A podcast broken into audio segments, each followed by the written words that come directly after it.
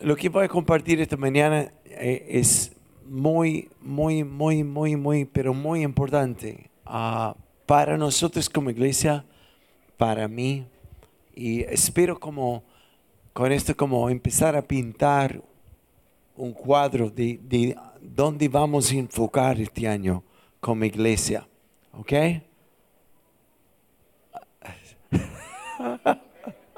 ¿Aló? ¿No hay alguien aquí, no? ¿Ya? ¿Ya? Y um, porque en mi espíritu, y no soy el único, hay muchísimas personas que nos han acercado en los últimos dos o tres semanas diciendo lo que viene este año excede todo lo que hemos visto, visto o anticipado. Y yo lo creo con todo mi corazón. Es por esto, es una cosa que Dios bendiga y es otra cosa que nosotros sepamos cómo cuidar lo que está bendiciendo.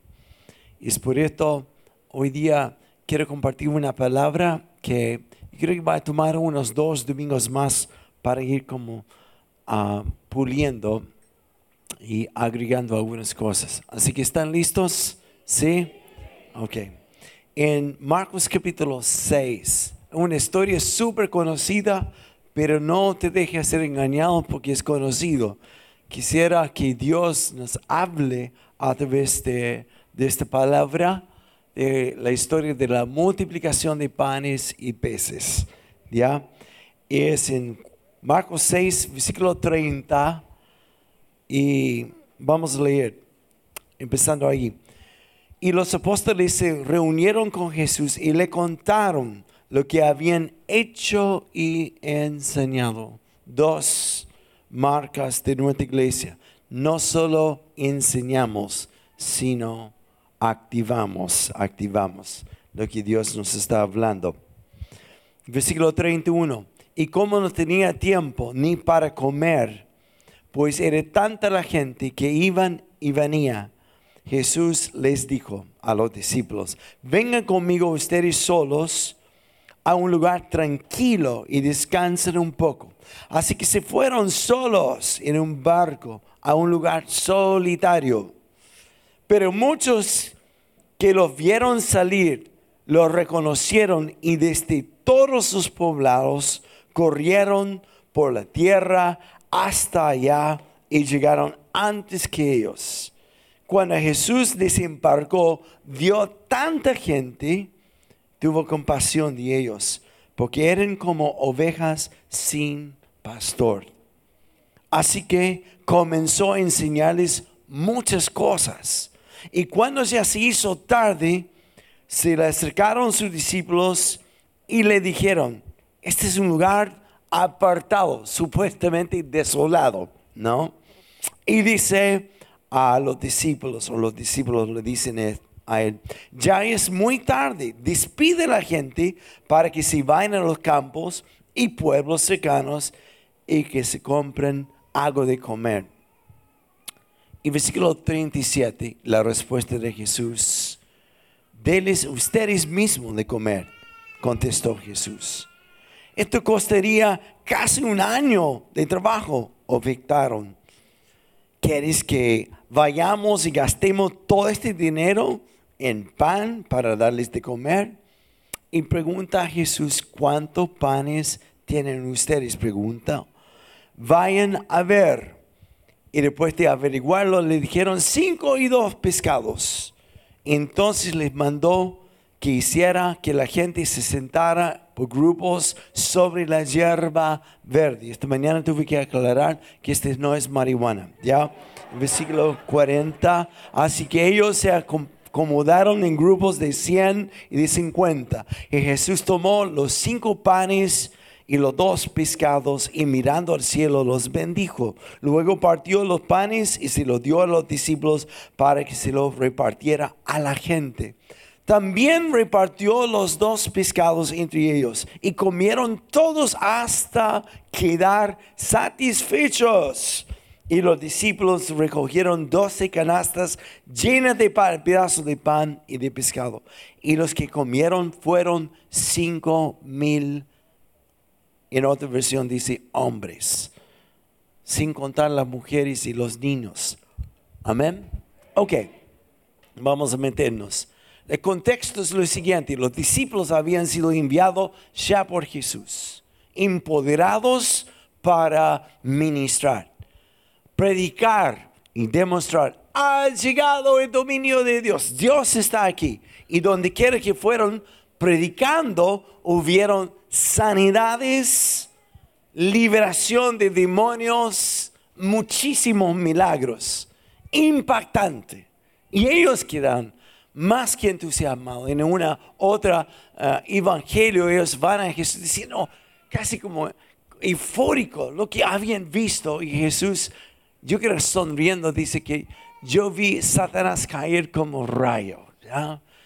Y entonces están eufórico. Y en contexto de todo esto, igual, montón de gente vienen y se van, están pidiendo oración, ministración. Um, el, año pasado, bueno, también hasta eh, enero, por dos meses, hicimos en nuestra iglesia lo que se llama Healing Rooms. Tenemos que buscar otro nombre porque nadie entiende, o sea, poco se entiende lo que significa. Pero son eh, salas para oración de sanidad. Y empezamos con 20 personas, yo creo, la primera vez que vinieron. Y al final llegaban 35, 40 personas. Y éramos como 10 personas, 12, a veces un poco menos, atendiendo a todas estas personas. Y en dos horas quedamos, pero agotados. Casi como poniendo la mano de uno sobre uno para orar, para que Dios le dé fuerza. Así, agotados. Imagínate ahora los discípulos todos los días, por varios días, y no terminaba la fila de gente llegando, pidiendo, escuchando enseñanza de Jesús. Nadie quería irse. Y finalmente Jesús le dice a los discípulos, ya es tiempo de desenchufarnos un poco. Es necesario que vayamos a un lugar para reposar, un lugar solitario. Esta palabra es divertido porque no pasó así. Subían una, una barca y no, creo que no muy lejos de la orilla. Empiezan a mover barca y la gente de la orilla, mira, ahí van, ahí van. Y corre la voz y todo el mundo dice de poblados. Empezaron a correr. Y cuando desembarca Jesús con los discípulos al lugar solitario, hay una multitud de gente yo veo el rostro de los discípulos. Ya, ya, ya, ¿hasta cuándo? ¿Hasta cuándo? Yo sé que esto nunca te pasa a ti. ¿No? Como a mí me pasó anoche, uh, subiendo el, avión de Temuco, estaba todo el fin de semana, jueves, viernes y sábado, dándole, dándole, dándole en, un seminario para jóvenes, líderes jóvenes. Y casi mi única petición es, Señor, que el asiento al lado mío esté desocupado. Yo sé que nunca ahora es así, ¿ya? Y justo había una chica al lado mío y traté de ignorarla, ¿no? Como que me metí estudiando, preparando algo para el sermón hoy día, hasta que la vi llorar. Dije, oh Dios, ya, ya, aquí vamos, ya. Ok. Y no era porque apestaba yo tanto, pero era otra cosa que estaba pasando. Imagínate la disposición de los discípulos. Estaban como, ¿hasta cuándo? Tanta gente, tanta gente. Ahora es interesante ver la percepción de los discípulos hacia la multitud versus la percepción de Jesús hacia la multitud. Los discípulos como se cansaron, ya vieron que es inconveniente, que ya vieron que como es una molestia. Y Jesús lo vio con compasión. Y me encanta lo que dice los dos evangelios. Los vio como ovejas sin pastor y otro en Mateo dice impotentes y confusos. Y no es así. No es así. Las personas que no conocen a Jesús o tienen tanta necesidad. Y lo único que ellos ven es religión. Y nosotros tenemos el amor y el poder de Dios. Así que aquí va la historia. Viendo tanta gente, la petición de la multitud de Jesús es como medio engañoso. Es como que tienen hambre. Mándelos a otro lugar, al campo, a un pueblo para que compren maní. Ya es tarde, ya, ¿hasta cuándo? Es la petición. Y a veces nosotros hacemos peticiones similares a Dios, como que Dios, por favor, toca las condes.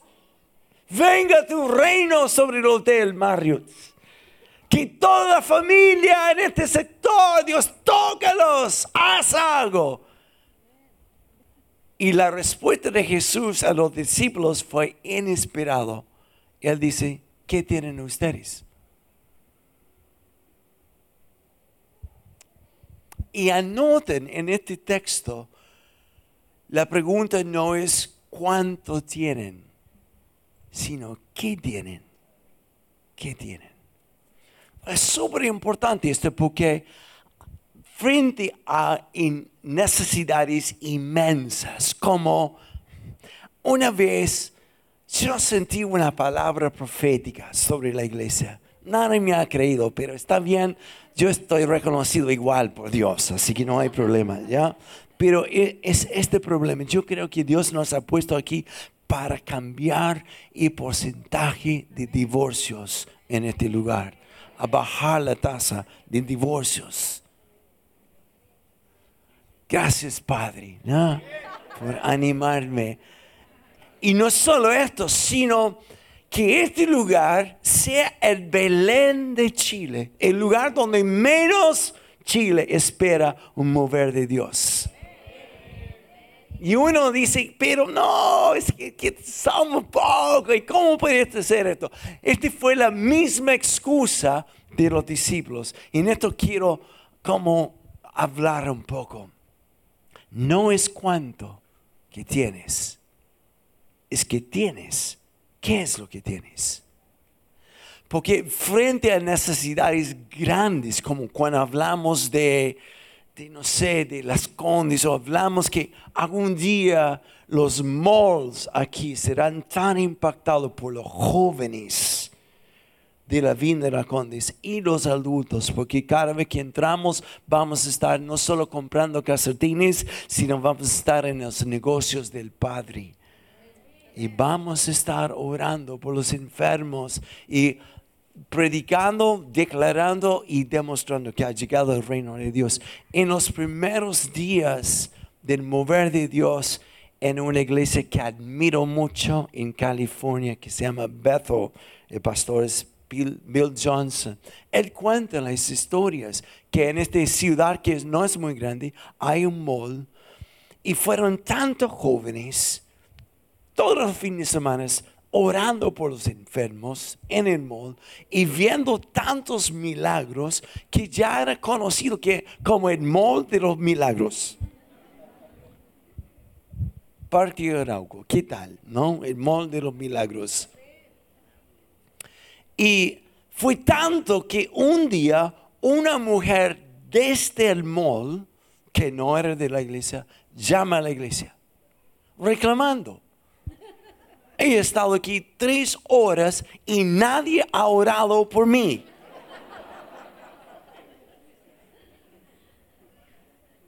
Suena divertido, pero ¿por qué no que sea una realidad? ¿Sabe por qué? Porque lo vemos como, no, somos tan pocos. Y ese es el problema, porque no es cuánto que tienes o que tenemos, es qué tenemos, qué tenemos a veces por ver una necesidad tan grande, yo pongo un botón automático y, me pongo en modo que es que no puedo. Es que no, ¿cómo puedo? Y ese fue el reclamo de los discípulos cuando Jesús dijo, ¿qué tienen? Y ellos dijeron, ah, ni con un, año de sueldo No. ¿Y quiere que gastemos toda la plata en pan para esta gente? Es como ellos siempre están viendo lo que no tienen. Y la percepción de Dios, el mensaje de lo que quiero compartir hoy día, es deja de mirar a lo que no tienes o lo que no eres. Fíjate en lo que tú tienes para dar. ¿Y quién eres? Amén. Amén. Ya me aparté completamente de mis apuntes, así que vamos a nadar nomás. Así que ese es el primer punto. Dejamos de pedir que Dios envíe avivamiento a las condes, porque tú eres la respuesta de Dios para las condes. ¿Cómo vamos a ver esto? La historia continúa. Están revisando lo que tienen y dicen, no, no tenemos nada. No. Y finalmente encontraron algo. ¿Cuántos hombres habían presente en la multitud? Cinco mil. Bien. ¿Cuántos discípulos? Bien, niños. Excelente. ¿Ya? Lo que me llama la atención de esta historia, y esto me como descoloca, entre cinco mil hombres y doce discípulos, nadie da nada. Salvo uno, un niño.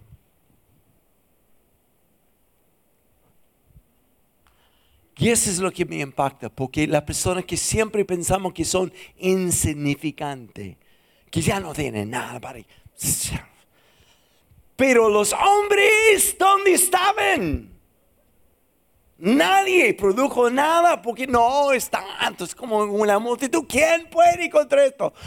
Pero de los niños es el reino de Dios. Me encanta un evangelista que se llama Carlos Fini, que vivió en 1860 y tanto y predicaba en los Estados Unidos. Y históricamente es el hombre más usado por Dios en la nación de los Estados Unidos hasta la fecha. Porque dicen que hasta el 90% de las personas que se convirtieron con él permanecieron convertidos. Eso es impresionante. Es tan impactante. Tengo un amigo que se llama Penn Clark y, y, hace como dos, tres años estuve con él, con Gloria, en el estado de Nueva York. Y él es un fanático de la historia de Carlos Finney. Estamos en una ciudad que se llama Rochester. Bajamos del auto y él empieza a apuntar. Eh, Finney predicó en este edificio allá y en este lugar había no sé cuántas personas que fueron a escuchar a Finney. Y las historias son increíbles porque tanto que fue el impacto del evangelio que los cárceles se vaciaron. Y los abogados ya no tenían pega. Imagínate, hoy día son los más que tienen pega. Y los carabineros, la policía, en que quedaban desocupados, formaron coros y fueron de iglesia en iglesia cantando himnos. Nada más podían hacer. Pero ¿cuál fue el secreto entre muchos de este mover de Dios? Finney reclutaba niños para orar por él. Y él decía, porque los niños son demasiado ingenuos, demasiado ignorantes como para dudar de Dios. Y yo me fío, este niño, todos hombres están como, no, no ando pato, no tengo nada. Y este niño, ay, yo tengo, yo tengo cinco panes. No está pensando en las multitudes ni nada. Él está dando lo que sí tiene. Y es impresionante que este niño, por su corazón, gatilló el milagro. ¿Te das cuenta cuántos milagros podrían pasar a través de tu mano o aquí en la iglesia? Que en vez de es que yo no tengo, no he tomado justo, no he estado en mi experiencia con Dios todavía, no sé cómo hacer esto. En vez de decir lo que no tienes, que te presente lo que sí tienes. Así como un par de años atrás había una mujer que vino a la iglesia por primera vez se convirtió en la primera reunión que asistió aquí. Estaba con su hija de 10 años. El segundo domingo volvió a la iglesia, ya convertido todo en una semana. Y después de la reunión se me acercó y hizo una pregunta que pocas veces he escuchado. Era así, pastor. Y empieza a contarme su historia. Tengo una hermana canal que está desahuciada con cáncer en la clínica alemana y tienen pocos días de vida. ¿Qué le queda?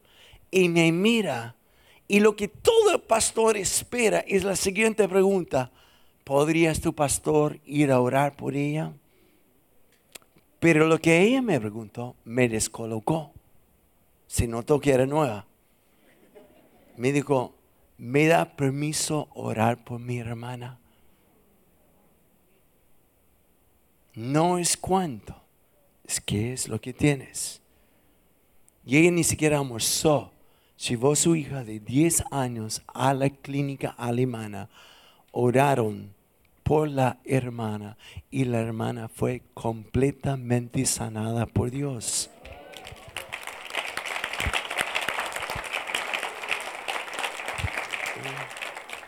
No es cuánto tienes.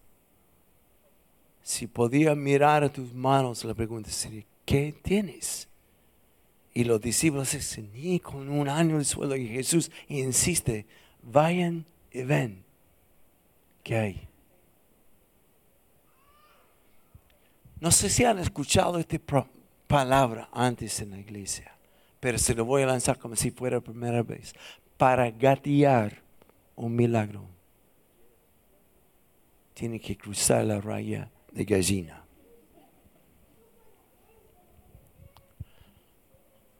Para gatear el milagro de Dios, tiene que cruzar la raya de gallina. Activar tu fe. ¿Y sabe por qué no vemos más? Porque siempre estamos mirando a lo que no tenemos. Y estamos quejando por lo que no. Es, la universidad, no es que no puedo, porque no tengo tiempo, estoy estudiando, estoy en la universidad y al tiro nos descalificamos. Y la pregunta de Jesús no es cuánto tiempo tienes, qué tiempo tienes para disponer y estar dispuesto y disponible.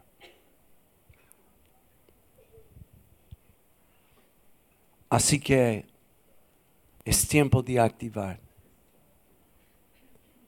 La segunda cosa que va en mano con esto es lo siguiente, a mano es que a veces pedimos y pedimos y pedimos bendición y más bendición, más recursos.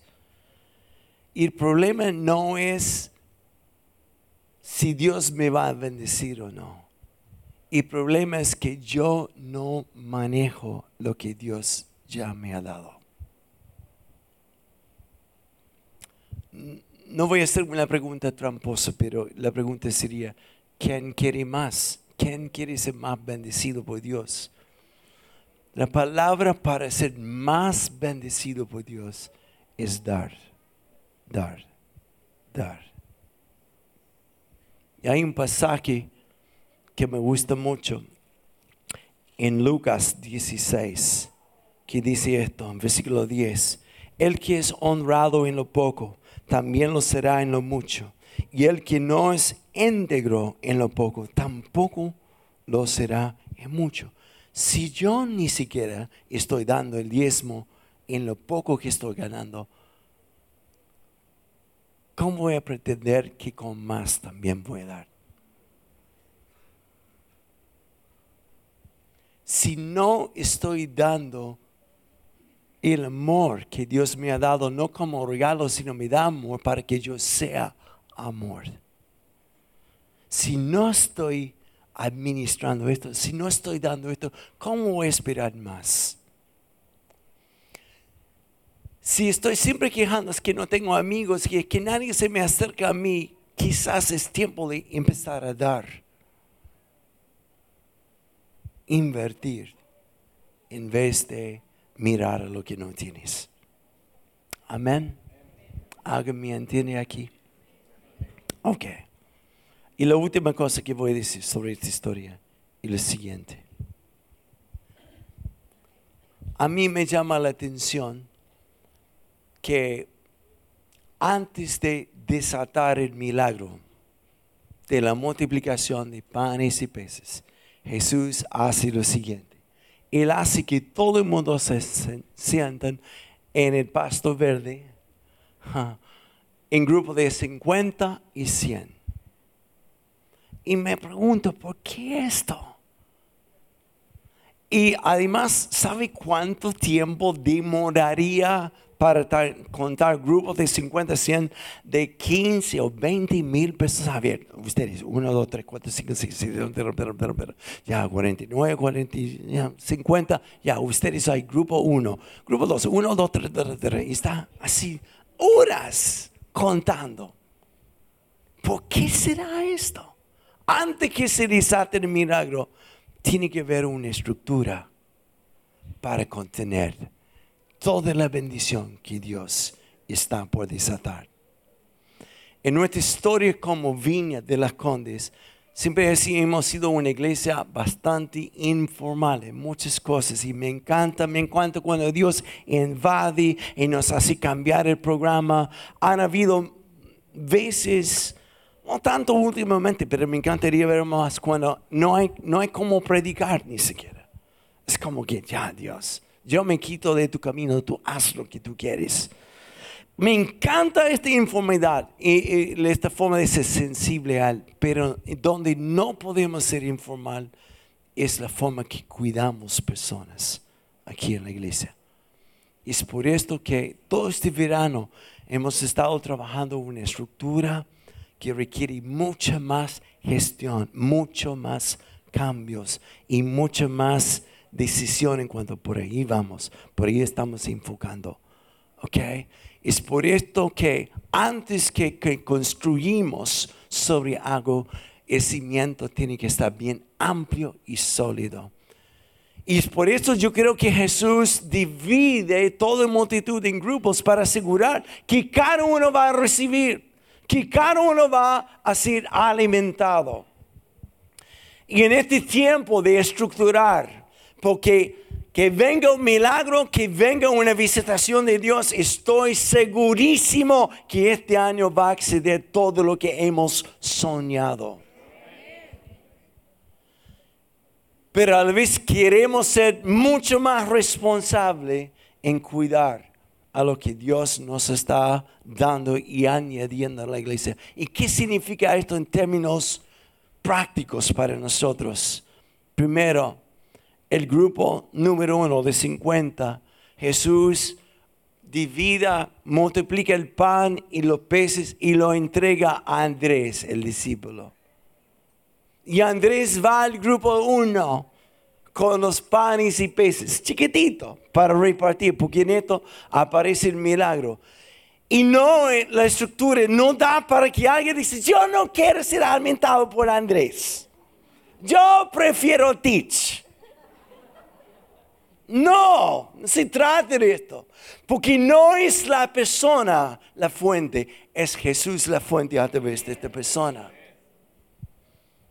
Y tampoco es como en el grupo de 50, alguien puede decir, ah, es que, ¿por qué 50? Porque no puede ser 200. Porque es más rápido así. No se da lugar para otro tipo de visión. Porque dos visiones es división para ser bendecidos y multiplicados tiene que haber un orden. Y Dios también es un Dios de autoridad y orden y estructura. Y para que yo pueda algún día ser líder, hay dos cosas que son requisitos. Tengo que aprender seguir, seguir, someter, respetar lo que Teach habló el domingo pasado de honrar honrar, es ver el oro en la otra persona. Y la segunda cosa que es requisito para un líder es no hacer que tus seguidores se enamoren de ti.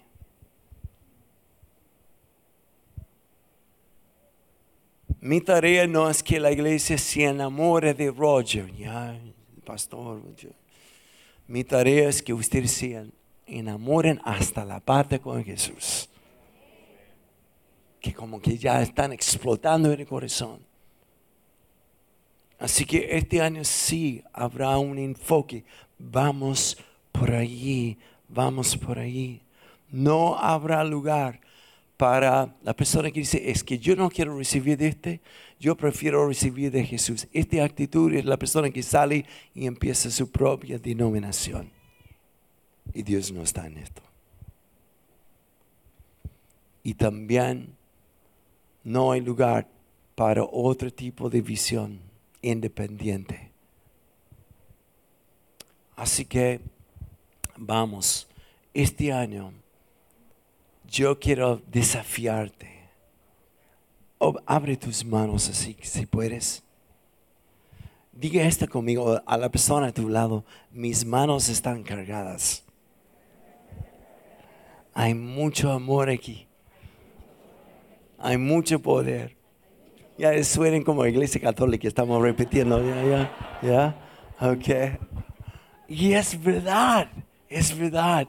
No es cuánto tienes, ¿qué tienes? Y quiero darte un desafío hoy día. Vamos a empezar hoy día. Hay alguien a tu alrededor que no conoces. Fuera de tu esposa, ¿no? Toma un tiempo después de esta reunión, acércate, interésate en la persona. ¿Cómo te llamas? Si cuánto tiempo vienes aquí. Ya a veces yo no pregunto esto porque me da plancha como pastor. Hace ah, cuatro meses estoy, oh, y no te he visto antes, que si yo, ¿no? Me da plancha. A mí me pasó hace muy poco en el aeropuerto, un joven, pastor, pastor, y voy allá, me abraza, qué lindo verte. Está como, ¿quién es? ¿Quién es? ¿No? Y estoy tratando de recordar, no, me viene nada. Y mi pregunta tramposa para que me conocen es, reconozco tu cara, pero el nombre no me acuerdo. Y a veces, eh, no siempre es así, pero así que me dijo, no me conoces. Y dije, no. Me dijo, pero tú nos casaste. Así como, ay, ya. Así que ya hasta ahí nomás llegaron las invitaciones para que yo le caso ya. Es muy fácil entre tantos perder, que sea un número, que sea inconveniente, una multitud. Y la idea después de la iglesia es como que ya, que se vayan a la casa. Yo tengo mis propios planes. Te invito a pedir que Dios te dé ojos de compasión como Jesús. Y que hoy como desafío, júntete con alguien que no conoces. Conversa. Y si quieres realmente cruzar la raya de gallina, invítale a tu casa. Próximo domingo próxima vez que puedan juntar a comer o afuera tomar un café. Pero para ser bendecidos, el primer paso es dar, dar, liberar lo que Dios te dio. Amén. Amén. Póngase de pie y vamos a orar.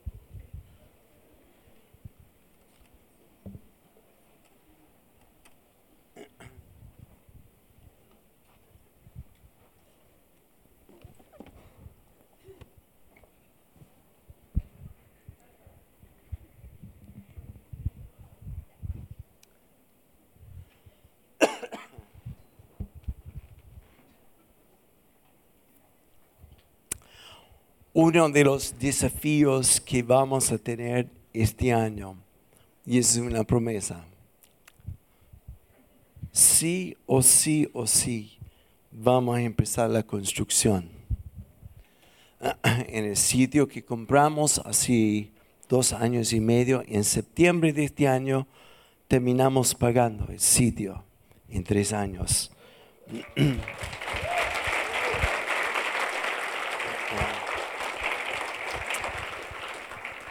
y desesperadamente necesitamos un salón que ya está diseñado para 300 personas, más oficinas en el segundo piso. Ese es solo el principio. Y luego ya mi mente está como visionario y estoy orando por un sitio grande que podemos comprar como iglesia en Las Condes con el fin de construir un templo para nosotros. ¿Ya? Y la lógica en nuestra mente, como todos, es, es que, oh, oh, no tengo tanto, no tenemos tanto, no estamos pidiendo, es, ¿qué tienes? ¿Qué tienes? ¿Qué tienes para dar? ¿Qué tienes? Y cuando llega el momento, requiere un niño de corazón a gatillar el milagro tengo solo cinco panes y dos peces. Una mujer en la primera reunión. No digo esto para que otros lo hagan, pero si quiere hacerlo, amén. Me vino súper quebrantado esta mañana y dijo, Dios me habló. Y saqué toda la plata que tengo de la cartera y yo lo siembro esta mañana como para la construcción. Y no es cuánto, es que tienes, que tiene. Y este funciona en todo ambiente, de amar, de cruzar la raya de gallina, de orar por enfermos o lo que sea. Amén.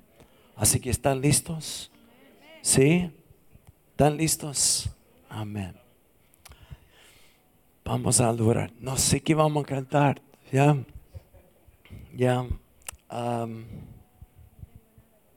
ya. Cierren los ojos y vamos a orar.